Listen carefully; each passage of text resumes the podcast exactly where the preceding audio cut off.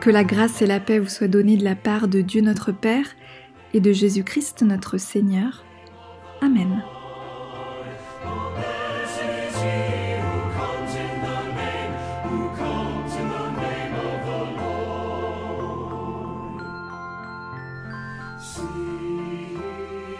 Bonjour à chacun et à chacune, bienvenue sur le podcast En communion. C'est vrai que j'avais imaginé vivre avec euh, certains d'entre vous, avec les paroissiens de Valentinier et de Mandeur Maté, un culte des rameaux dans ce joli petit temple tout simple du centre-ville de Mandeur, avec les enfants de l'école biblique et du catéchisme assis sur des coussins des branchages à la main. Mais voilà que nous commençons cette semaine sainte tout autrement, chacun chez soi, pas tout à fait comme nous nous l'étions chacun et chacune imaginé.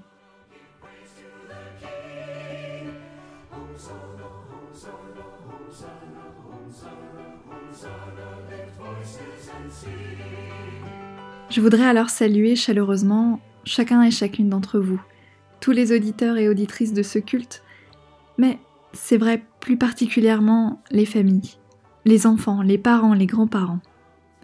Nous apprenons, vous apprenez alors, que notre maison, que votre maison est appelée à devenir église.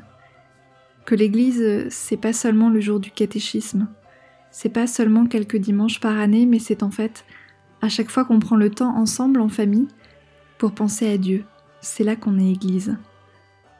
Et pendant toute cette semaine sainte, à distance pourtant, nous sommes appelés à nous tourner vers Jésus. Et comme le dit une chanson que nous avons apprise avec les petits et les jeunes, il n'y a personne qui soit comme Jésus. Bonne écoute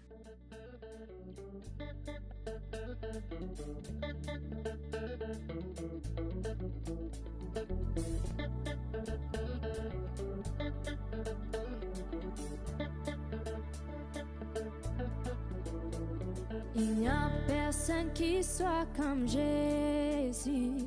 Il n'y a personne qui soit comme Jésus. Il n'y a personne qui soit comme Jésus. Il n'y a vraiment personne comme lui.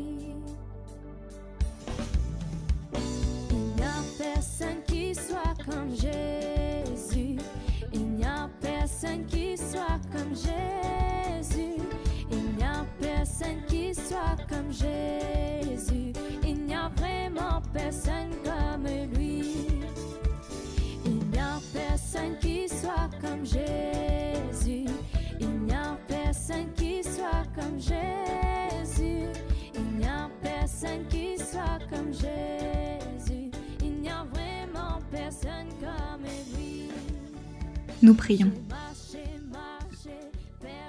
Nous sommes assemblés en ce jour en ton nom, Seigneur. Et ce n'est pas seulement en souvenir de l'entrée de ton Fils à Jérusalem. Nous voulons t'accueillir et te faire vraiment une place parmi nous. Vois notre inquiétude. Sois notre paix. Vois notre faim. Sois notre pain. Vois notre soif soit notre foi. Amen.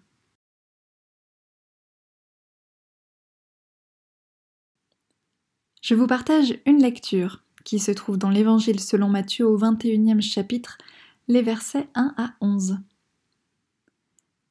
Quand ils approchèrent de Jérusalem et arrivèrent près du village de Bethphagée, vers le mont des Oliviers, Jésus envoya deux des disciples en leur disant Allez au village qui est devant vous.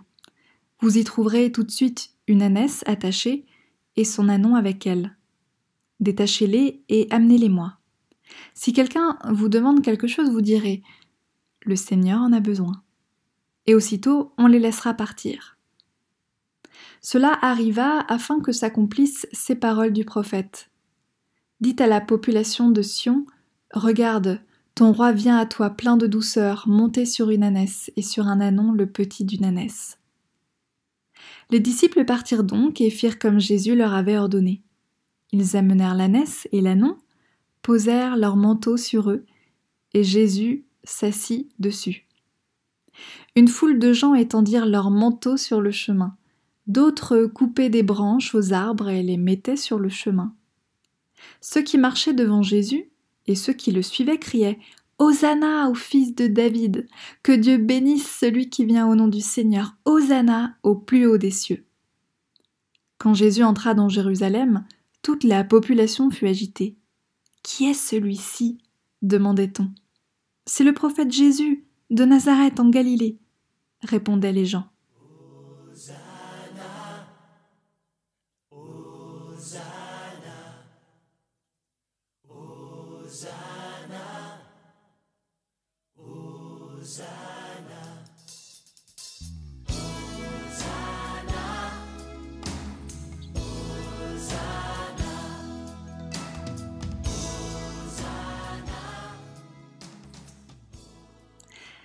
S'il y a bien un mot, une expression, une interjection qui nous rappelle la fête des rameaux, c'est bien ce Hosanna. Dans le jargon religieux, on a plein de termes, Alléluia, Amen, ces deux-là sont bien connus. Mais peut-être que pour vous, le mot Hosanna est peut-être encore un petit peu mystérieux. Hosanna, en cette fête des rameaux, c'est d'abord pour nous cette acclamation, cette louange de celles et ceux qui suivaient Jésus à son entrée à Jérusalem et qui criaient de joie. Mais saviez-vous qu'à l'origine, Hosanna est en fait une supplication? Oui, Hosanna était une demande à l'aide adressée à Dieu, conjuguée à l'impératif. Hosanna signifie sauve maintenant. D'ailleurs, où en sommes-nous aujourd'hui? Quel Hosanna avons-nous envie de dire? Face à la pandémie, j'ai l'impression que nous ne savons plus où nous en sommes. Et quoi adresser au Christ? Une supplication? Une demande d'aide? Un cri? Un SOS Oui, sans doute. Mais aussi peut-être une louange? Un merci pour ces petits bonheurs simples du quotidien, pour ces grâces? Qui nous sont donnés de vivre malgré le malheur et la souffrance. Oui, cette Hosanna-là également. Alors ce Hosanna, en ce temps particulier, peut vouloir dire les deux aujourd'hui. Parce que nous vivons des choses complètement paradoxales en ce moment. Il y a dans nos vies tant de choses qui semblent inconciliables. Nous sommes à la fois dans une émotion et puis tout à coup dans une autre. Ce qui me touche dans ces deux manières de dire Hosanna, c'est que ce mot, quoi qu'il en soit, est empreint d'humilité. S'il s'agit du Hosanna de supplication, c'est qu'il s'agit d'oser demander de l'aide. Et demander de l'aide dans une société où l'on prône le self-made man, cette façon de se faire tout seul ou toute seule, d'être un peu l'autodidacte de sa vie, je me dis que c'est une sacrée marque d'humilité. Dire j'ai besoin de toi, j'ai besoin de quelqu'un, j'ai besoin d'aide, j'ai besoin de Dieu, c'est une forme d'humilité. Et s'il s'agit du hosanna de la louange, je crois qu'il s'agit toujours d'humilité parce que la louange élève l'autre. Ici, là, elle élève le Christ. Elle lui rend gloire, elle l'honore et le respecte. Oui, là aussi, ce hosanna, cette louange, est une forme d'humilité. En parlant d'humilité, nous pouvons d'ailleurs tourner notre regard un instant vers ce Jésus, sur son anon, sur son ânesse. Pas de cheval, hein, pas de monture élégante ou royale, le petit d'une ânesse. L'arrivée de Jésus à Jérusalem est presque un peu théâtrale, mais on y découvre aussi cette étonnante humilité de Jésus qui dit J'en ai besoin, j'ai besoin de cet anon, de cette ânesse, ni plus ni moins. Il y a aussi un autre geste qui m'interroge dans ce récit des rameaux, c'est ses vêtements. ces manteaux jetés sur le sol ou bien sur le dos de l'ânon pour servir de sel à Jésus. Ce geste de déposer ces vêtements exprime, oui, un accueil amical, mais ce vêtement ôté, j'imagine qu'il peut vouloir dire bien plus encore. Parce que ôter son vêtement, c'est se dépouiller volontairement. Un peu comme quand on est à la maison, ou quand on rentre à la maison, qu'on enlève ses chaussures, qu'on desserre euh, sa ceinture un peu trop serrée, ou que sais-je encore. On se déleste du trop. ôter un vêtement, c'est se mettre à nu. D'une certaine manière, c'est se dévoiler et dévoiler qui nous sommes vraiment. Alors par ce geste, ce geste de déposer des vêtements, en cet instant-là, il me semble que la foule fait aussi ce geste-là, peut-être un peu à son insu d'ailleurs. En tout cas, la foule se révèle à Jésus. Elle veut se montrer à lui très humblement. Le mot humilité, que je répète un petit peu depuis tout à l'heure là, ce mot humilité, c'est un joli mot. Il semblerait qu'il vient qu'il soit dérivé en tout cas de humus.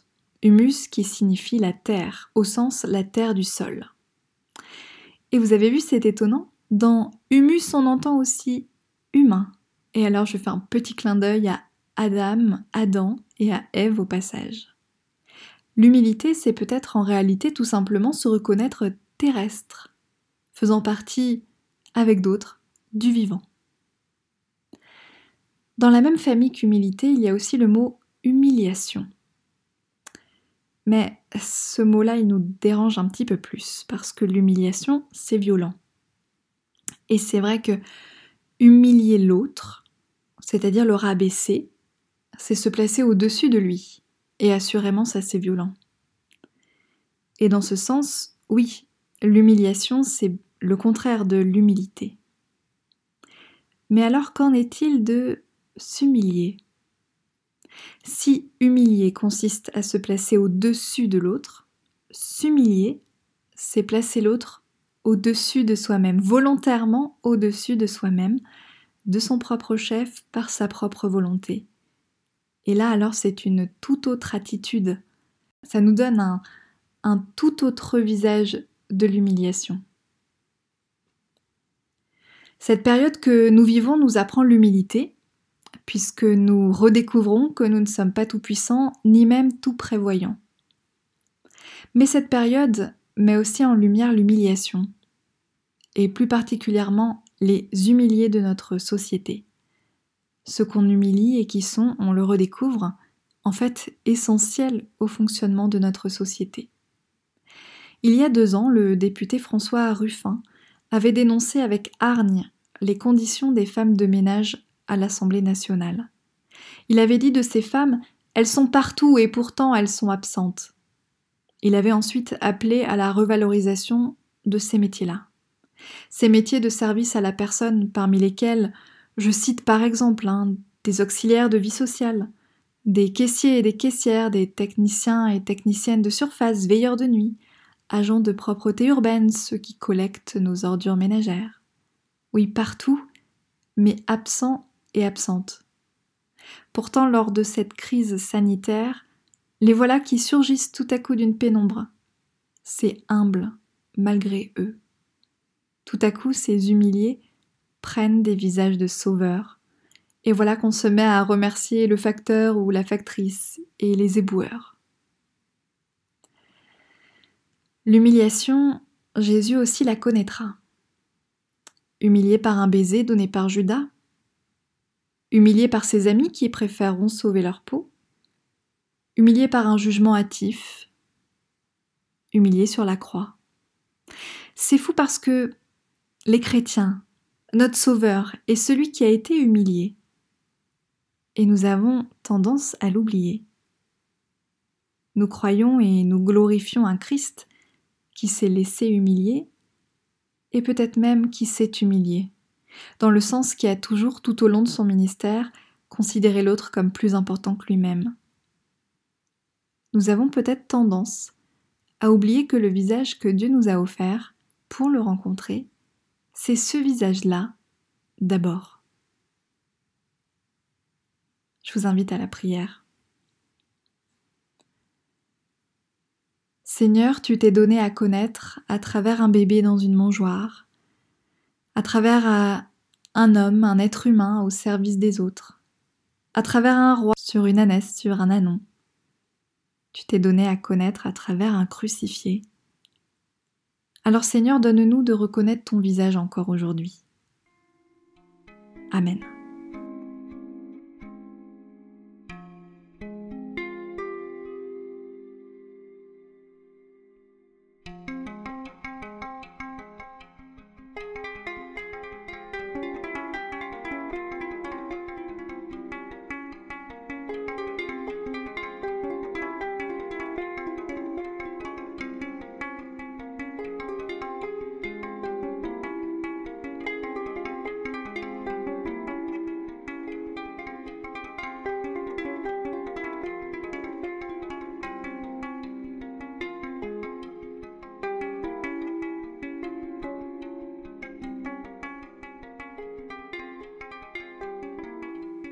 Nous nous unissons dans la prière d'intercession, nous prions les uns pour les autres et pour notre monde.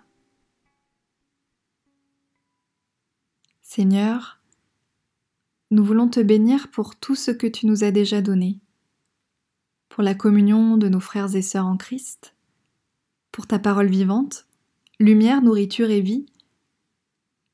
Et maintenant, nous voulons penser devant toi à toutes celles et ceux que l'amour du Christ a confiés à notre amour oui Seigneur, sois avec eux. Pour chaque être humain qui souffre, pour les solitaires, pour ceux qui ont le cœur lourd, nous te prions, sois avec eux. Pour celles et ceux qui souffrent, pour les malades, pour les mourants, pour les infirmes, pour ceux qui sont dans le deuil, nous te prions.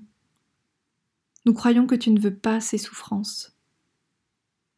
Nous te prions pour celles et ceux qui sont au service des autres, au service des plus faibles notamment, dans le monde social, médical, associatif.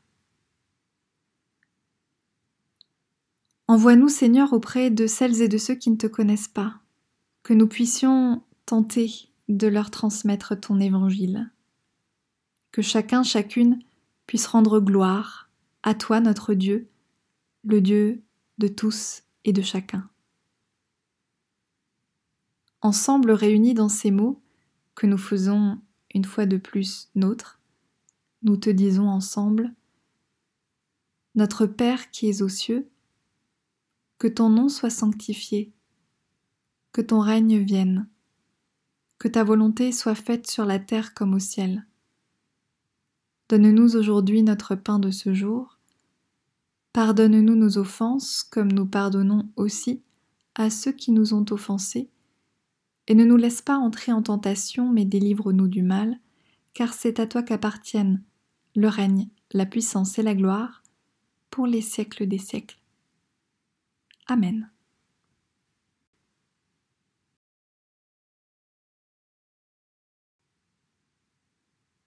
Que le Seigneur vous bénisse et que le Seigneur vous garde, que le Seigneur tourne sa face vers vous et qu'il vous offre sa paix. Amen.